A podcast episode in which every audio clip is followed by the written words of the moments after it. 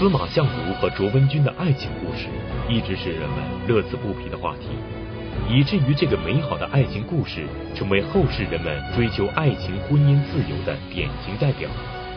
但是王立群先生认为，历史的真实远没有人们想象的那么美好。在《史记》中，司马迁使惜司马相如之才，用曲笔隐瞒了司马相如的卑劣；而《汉书》中，班固用纸笔揭示了司马相如追求卓文君的真相。这个结论多少让这个美丽的故事有了一点缺憾。而关于司马相如和卓文君的故事，似乎还远远不止这些。在民间还流传着司马相如的情变，这是怎么回事呢？历史上真的有司马相如情变的事情发生？卓文君又是如何对待司马相如的情变呢？河南大学王立群教授做客百家讲坛，为您精彩讲述王立群读史记汉武帝之秦变之谜。上一集我们讲到，司马相如结了巨款，抱着美人回到了成都。司马相如可以说是人才双丰收，干得非常漂亮。问题是卓文君知道不知道司马相如的这个计划？卓文君如果知道的话，会有什么样的想法？这么一个先天不足的婚姻，将来会怎么样的演绎？当然，我们可以断定，在热恋中的。卓文君智商等于零，而那个老谋深算的司马相如，他的智商仅次于爱因斯坦。但是回到了成都以后，这个直立是包不住火的，因为卓文君回到司马相如的家，看到的那个家庭的情况，《史记》的记载，家徒四壁，家里就四面墙，什么也没有。而且司马相如当场宣布，这就是我们爱的小屋。所以我觉得这个时候，卓文君应当非常震惊。那么震惊之余，他们的生活怎么维持呢？我们上一集讲到，回到成都以后啊，家里的经济生活非常拮据，拮据到什么程度呢？卓文君需要把自己的高档的裘皮衣。出去垫当，然后垫回来这个钱，两个人才能够维持生活，已经到了这个程度。而司马相如奉行了一种什么办法呢？三不主义，不解释，不提议，不在乎，照样你把裘皮大衣垫了，垫回来那个钱买酒，我照样革命小酒天天醉。照喝不误，在这样一种情况下，卓文君开始思索了。您想想，卓文君能不考虑吗？这么一个穷酸的文人，靠着他一套周密的计划，成功的运作，把这个美人抱回来了。实际上，他没有办法养活卓文君，而且他还奉行三不主义，什么都不管。所以。这个时候，我觉得卓文君的头脑已经开始清醒了，他已经意识到司马相如的做法可能会有骗局。卓文君就提出来了一个回临邛开酒吧的建议。当然，这个我们知道，这个卓文君这个建议一提出来，司马相如是立即赞成，而且司马相如他不提，他逼着卓文君提。卓文君一提出来。他马上同意。我们考虑一下，司马相如是个什么身份呢？司马相如是一个名人呐，他做过汉景帝时期的郎，做过梁孝王刘武身边的文学侍从，写过名满天下的《子虚赋》，是一个文化名人。但是他竟然能够放下架子，跟着卓文君回临邛去开酒吧，而且。变卖了自己的那个私家车，穿上那个佣人的衣服，干那个粗活、脏活，什么都干。这么一个放下身段，可以说用四个字概括，是积极配合。但是他越是积极配合，卓文君的心里越凉，因为卓文君透过司马相如的积极配合，他看到了他心中这个白马王子其实有一颗被铜臭污染的心。那这个时候，卓文君就面临两种选择：一，揭穿，把这一套骗局全部揭穿，然后两个人分手。当然，分手是最简单的。当然，这个分手对卓文君来说是一定是非常痛苦，因为如果两个人分手的话，这实际上对文君来说是损人不利己，是损人不利己。因为损的是你最爱的丈夫，而失的是你最难割舍的一段情，这是一种做法。另一种做法，隐瞒要成全司马相如，卓文君最后的选择没有采取非常极端的手法。当然，要极端的手法，那就是两个人的离婚呐。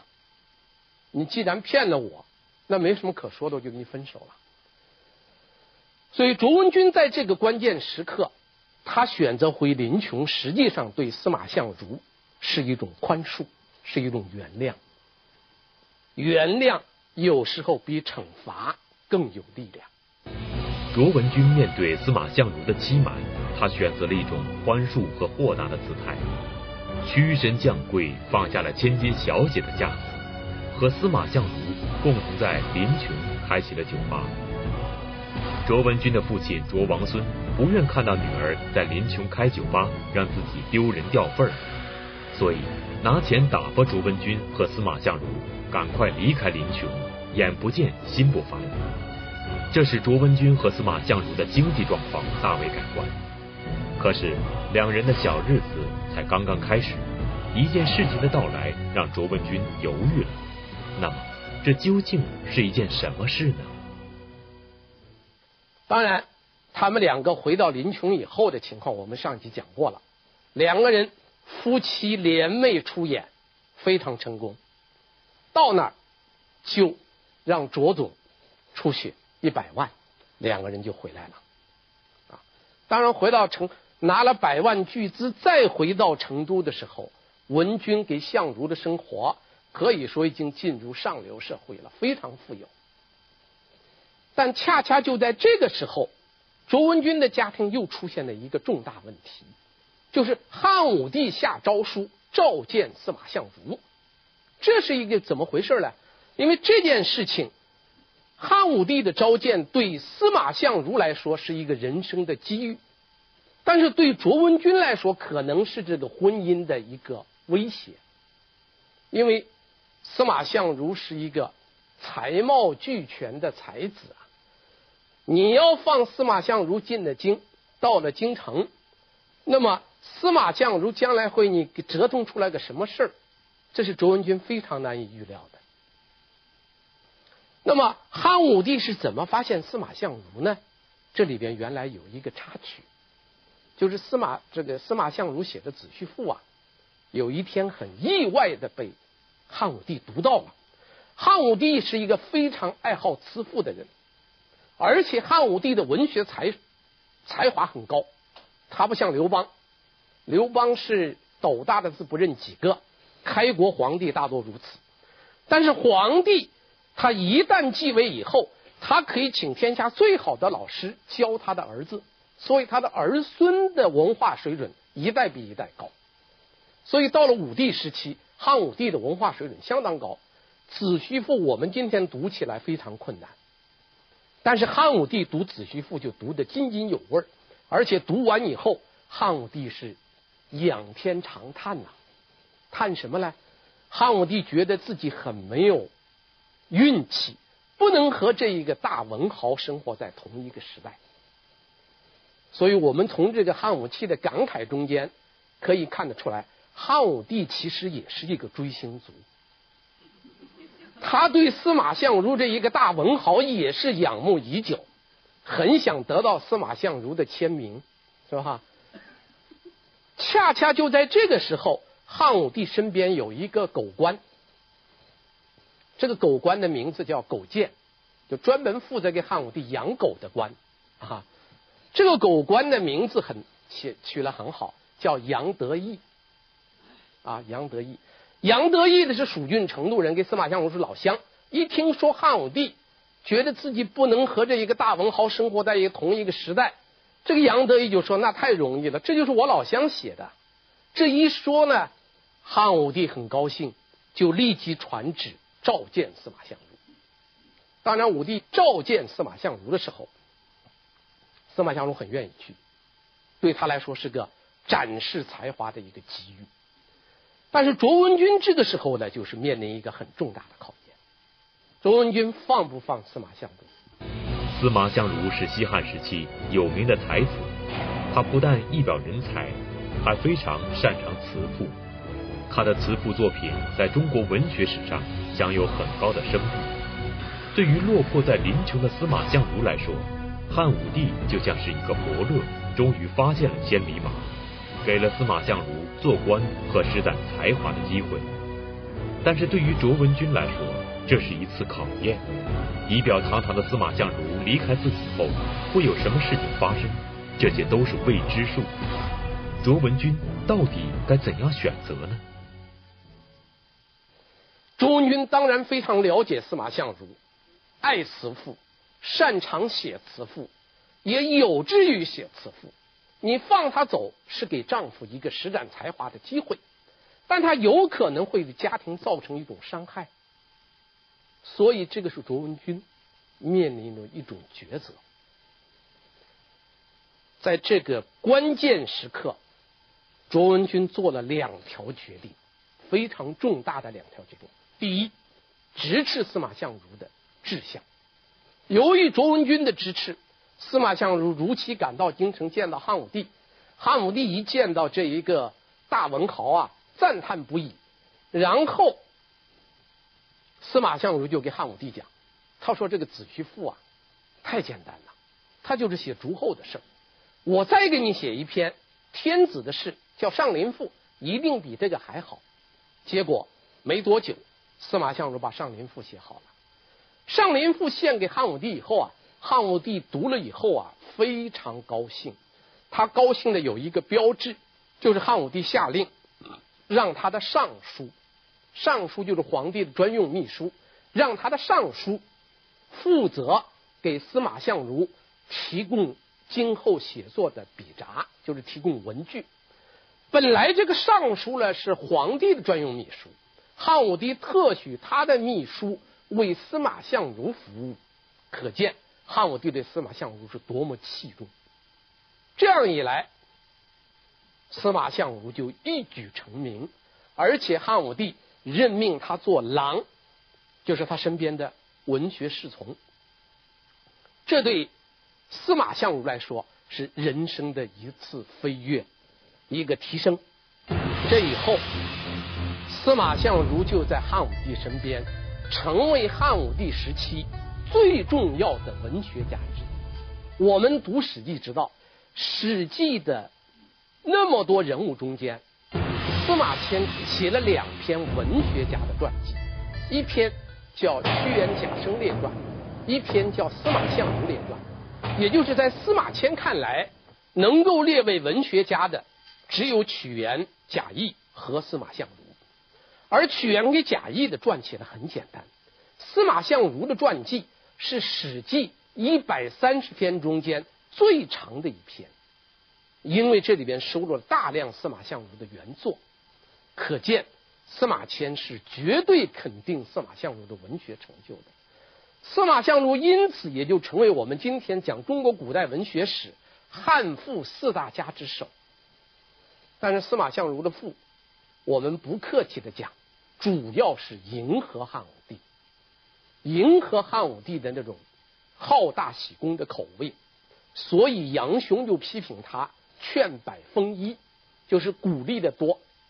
批评的少，但是不管怎么样，他红了，他成名了啊！你无论后人怎么评价他，哪怕我们今天再说这个人不是个东西，啊，劫财劫色，但是他当时他就红了，他发了啊，所以由于卓文君的支持，司马相如在事业上获得了很大的成功。这是卓文君为司马相如做的第一件大事。第二件大事就是据史书记载，司马相如这个人不慕功位，呃，不慕不慕功名啊，就是不慕官爵，他对这个官位不太看重。经常请请病假，不去做官，所以好好多人，包括司马迁在内，都赞扬司马相如是一个不慕官爵的人。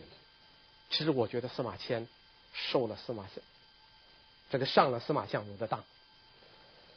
司马相如怎么是一个不慕官爵的人呢？他要是不慕官爵，他可能一纸诏书，他就从成都跑到长安吗？当年那种经那个状况下，他从成都跑长安是非常难走的。司马相如的不慕官爵其实是另外有原因。这个原因的第一点就是卓文君的经济对司马相如的支撑。由于司马相如娶了卓文君，娶了全国首富的女儿，他有钱呐、啊。他不用在官场里边拼命去摸爬滚打了，所以他对功名看的就比较淡，这是个很重要的原因。再一个原因呢，汉武帝欣赏司马相如是欣赏他的文才，而不欣赏他的文治，所以司马相如在汉武帝的眼中远没有公孙弘的地位重要。公孙弘是重臣，司马相如的地位还是弄臣。就是他是一个文学侍从，这样也很伤司马相如的心。所以我们不要这个光看到司马相如不慕官爵，其实司马相如和官场保持一定的距离，根本的原因是他拥有的财富。所以我们就作为我个人来看来，经济的独立是人格独立的前提。我们之所以不能做到，做不到，不为五斗米折腰，不是我们没有决绝的魄力，而是我们没有决绝的实力，以及拥有这种实力以后那种泰然处之的心态。而司马相如有卓文君的支持，他就可以把官场看得很淡，想去就去，不想去就回。所以，卓文君的经济支持也极大的。提高了司马相如在官场的官声，让他落得了一个好的名声。说卓文君为司马相如付出了很多。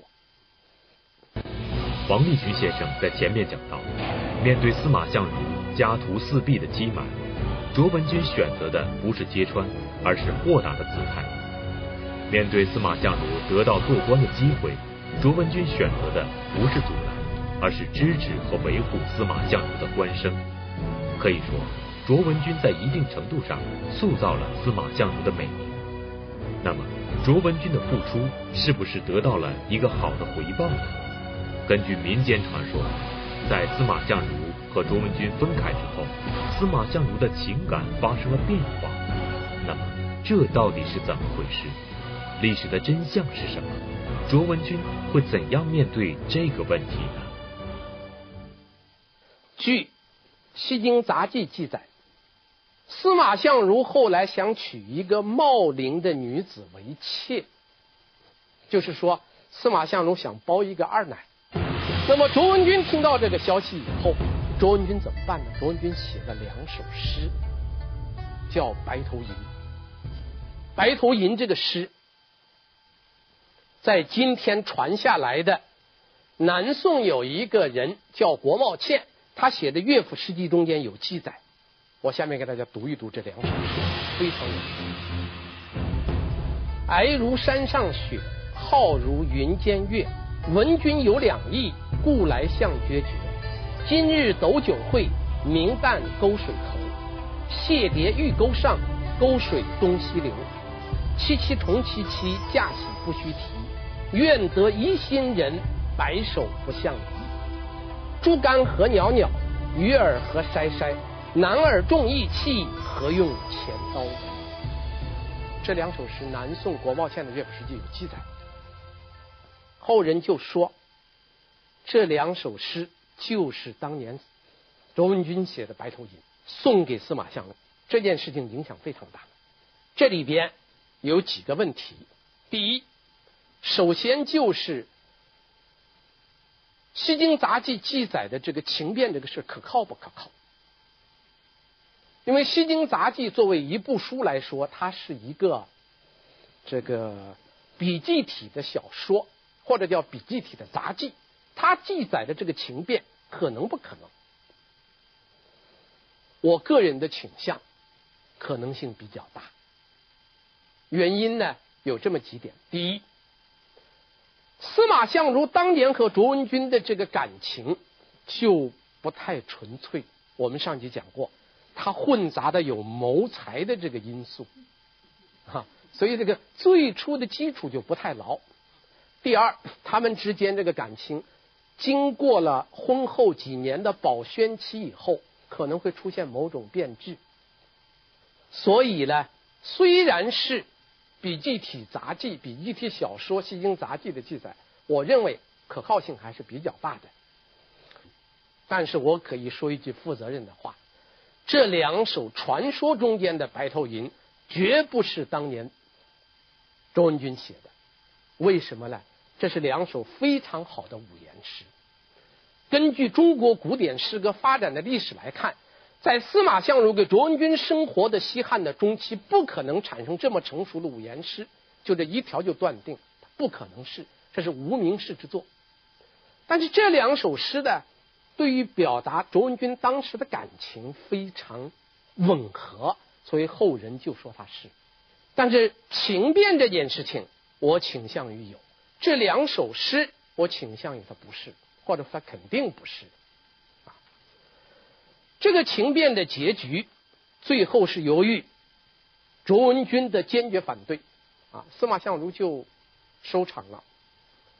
然后司马相如就告别新欢，选择旧爱。那么在这件事情上来说，我们要讲的是卓文君。我们前面讲过，司马相如有一个三不主义，这里边我们在讲卓文君有一个二不主义。卓文君也有两个不：第一，不放任；第二，不放弃。这是卓文君非常了不得的两点。卓文君对司马相如绝不放任，要钱可以，要做官也可以，要出点名也可以，但是你要想。夺走我的，我们之间好不容易经营起来这个家庭不允许，所以卓文君是个非常有原则性的女人，这是很诱人们、很值得人们尊敬的。她的自尊、她的自重、她的原则性，在中国古代的女子来说是非常罕见的。当然，这一场情变后来流传就非常广了。后人关于司马相如给卓文君的情变，出现了大量的作品，这些东西都不是历史上真有的，我们只只能称为司马相如现象，它是一个历史现象，而不是司马相如和卓文君真有的事情。这个现象的发生啊，后来流传了很多有关这个卓文君给司马相如相互写的诗，其中最有名的是这么一首诗。就司马相如在京城，在他那个温柔乡里头卿卿我我的时候，而那个卓文君作为一个留守女士，是日日盼君归。后来就给司马相如写了一封信。这个信写给司马相如以后啊，司马相如看到信以后，不加思索就写了十三个字：一二三四五六七八九十百千万。然后呢，把这个信寄给了卓文君。卓文君看到这个信以后呢，十三个数字，一二三四五六七八九十百千万，没有亿，亿万富翁的亿，就缺了一个亿，他就觉得无亿就是无益，就是对我已经无益了。卓文君看到这个信了以后，当然肯定是非常伤感，然后卓文君就立即回了一首很有名的数字诗，这个诗是这样写的。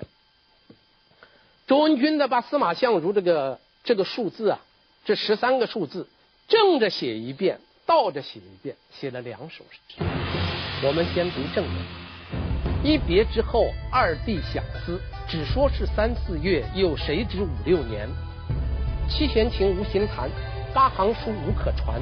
九连环从中折断，十里长亭望眼欲穿。百般思念，千般纪念，万般无奈把郎怨。万言千语说不完，百无聊赖时已然。九月重阳看孤雁，八月中秋月圆人不圆。七月半，烧香秉烛问苍天。六月伏天，人人遥上我心寒。五月榴花如火，偏遭冷雨浇花丹。四月枇杷未黄，我欲对镜已心乱。急匆匆三月桃花随水转，飘零零二月风筝仙儿断。咦，郎呀郎，恨不得下一世，你为女来，我为男。这首数字诗非常有名，但是我们一再声明，绝不是卓文君所作。这个诗的情调是元曲风韵。它非常像元代的散曲，它出现的很晚，应当是司马相如、卓文君的故事流传到元代、元代以后出现的，但是它非常有名，屡屡被人们称作为数字诗。这首诗的它的巧妙的地方就在于，他把司马相如写的十三个数字正着写了一遍，倒着写了一遍，而且呢。他的独特的结构、婉转的情思，征服了无数读者，在司马相如、卓文君现象中间是个非常突出的现象。当然，这件事情最后的结局是司马相如了断了，把这个纳妾的想法给抛弃了。司马相如最后之所以决定抛弃新欢，选择旧爱，两个很重要的原因。一个是情，司马相如确实给卓文君还是有情的。第二个是钱，司马相如打不起这个官司。我们不知道汉代夫妻离婚有没有婚前的这个财产的协议，哈，如果有一个婚前财产协议，那可以说司马相如最后分得的财产就是四壁立那个家，全部财产都是人家卓文君的。而且他两个一旦要是打离婚，那你们想想，第一个介入的人是谁？是卓文君的父亲，全国首富卓总要介入。那么这样，卓总要是介入的话，这个官司的胜败，司马相如绝对没有胜算。是司马相如好不容易把财拿到手，他愿意放弃吗？所以一个情决定司马相如肯定不会选择离婚。鳌拜，一个为大清王朝戎马一生、立下过汗马功劳的功臣；鳌拜，一个把持朝纲、执掌生杀大权的赫赫权臣；鳌拜，一个被少年康熙皇帝制秦下狱、终死狱中的罪臣。他的一生究竟为何如此大起大落？北京师范大学第二附属中学高级教师纪连海。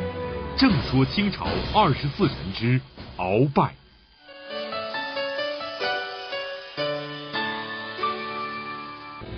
根据王立群先生刚才的分析，司马相如情变的事情很可能是存在的。但是聪明的卓文君很理智地处理了这一棘手问题。后世的诗作也对卓文君大加渲染。虽然有些诗作不是卓文君所作。但这至少说明了人们的一个善良愿望，就是美化卓文君这位奇女子，因为在她身上，让人们看到了女性美的光辉。那么，通过这一情变的波折以后，司马相如和卓文君最后是一个什么样的结局呢？司马相如是怎样死的？我们应该如何看待司马相如这个大文豪呢？司马相如之死，《史记》《汉书》都没有记载什么原因，但是有一个流传很广的记载，说司马相如有糖尿病。当然，那个糖尿病当时叫消克疾，啊，就是这个不断的喝水还是渴，消渴疾。这个记载也出自《西京杂记》。司马相如写了死了以后了，卓文君写了一篇非常有名的《诿》，诿是纪念文字，这个诿当时流传很广。这是《西京杂记》的一段记载。这个记载的话呢，倒是给司马相如给卓文君的故事最后安了一个非常光明的尾巴，浪子回头。啊，那么这个结尾可信不可信呢？我们现在无考。但是我要谈的，我们现在是在分析司马相如现象，作为一个现象来说，我们怎么样来看待这件事情？我下面就谈谈对这个现象的看法。为什么会出现这么多有关司马相如与卓文君的这种情变诗？我觉得，正像我前面所讲的一样。那个司马相如给卓文君的故事太富有传奇色彩了，所以后人演绎了许许多多的司马相如给卓文君的爱情史，这是他产生的根本的原因。我觉得司马相如是中国古代一个多情、善良、软弱的一个知识分子的典型。这个人一生都为情所困。我们举两点：司马相如临死的时候，汉武帝派人到他家里去找司马相如的书，结果找来找去没找到，最后找到了一篇什么书呢？封禅书。据说这个封禅书献给汉武帝以后啊，《史记》的记载是四个字：“天子意志。”司马相如的封禅书递上去以后，汉武帝非常惊讶。因为汉武帝就想搞封禅大典，可见司马相如一直到最后在临死之前还要写书来迎合汉武帝。作为一个臣子，作为一个经济相当独立的臣子，你有必要那么鞠躬尽瘁、死而后已的逢迎皇帝吗？没有这个必要啊。我们只能有一个解释，就是他对皇恩的感念。所以他到临死也忘不了迎合汉武帝，这叫为皇恩所困。另外，再一个呢，我们谈到司马相如他的之死，在《西京杂记》中间有一些记载，这个记载我们可以看出来，包括我们上集所讲，司马相如还有一个是为情所困，就是他喜欢卓文君，他既喜欢卓文君，也喜欢。卓文君其父之才，他两个都喜欢啊。我们历来说汉代啊，有两个司马很不简单。人们经常说西汉文章两司马，一个是司马迁，一个是司马相如。但是司马迁跟司马相如是截然不同啊。司马迁可没有那个谋财的手段呐，最后不得不接受宫刑。所以两司马其实。人生的境遇是差别很大的，而司马迁最后的境遇很不好，但他留下了传世的史记。司马相如一生过得比较如意，留下了大量逢迎汉武帝的赋。我们现在，你比如我在学校讲两汉文学，第一个要少不了讲司马迁，第二个少不了要讲司马相如，这两个人都要讲。但是这两司马人品上差别是很大的，应当说司马相如更实际，他既知道劫财，又知道劫色。像卓文君这样的女人上哪找啊？那可是千古难寻呐！卓文君美丽、有才、贤惠，还有巨大的财富。那恐怕像卓文君这样的女子的话，是很多男士心中的偶像啊，所以最终成就司马相如情圣，四川人现在一直把司马相如称为情圣啊，其实是卓文君塑造了他。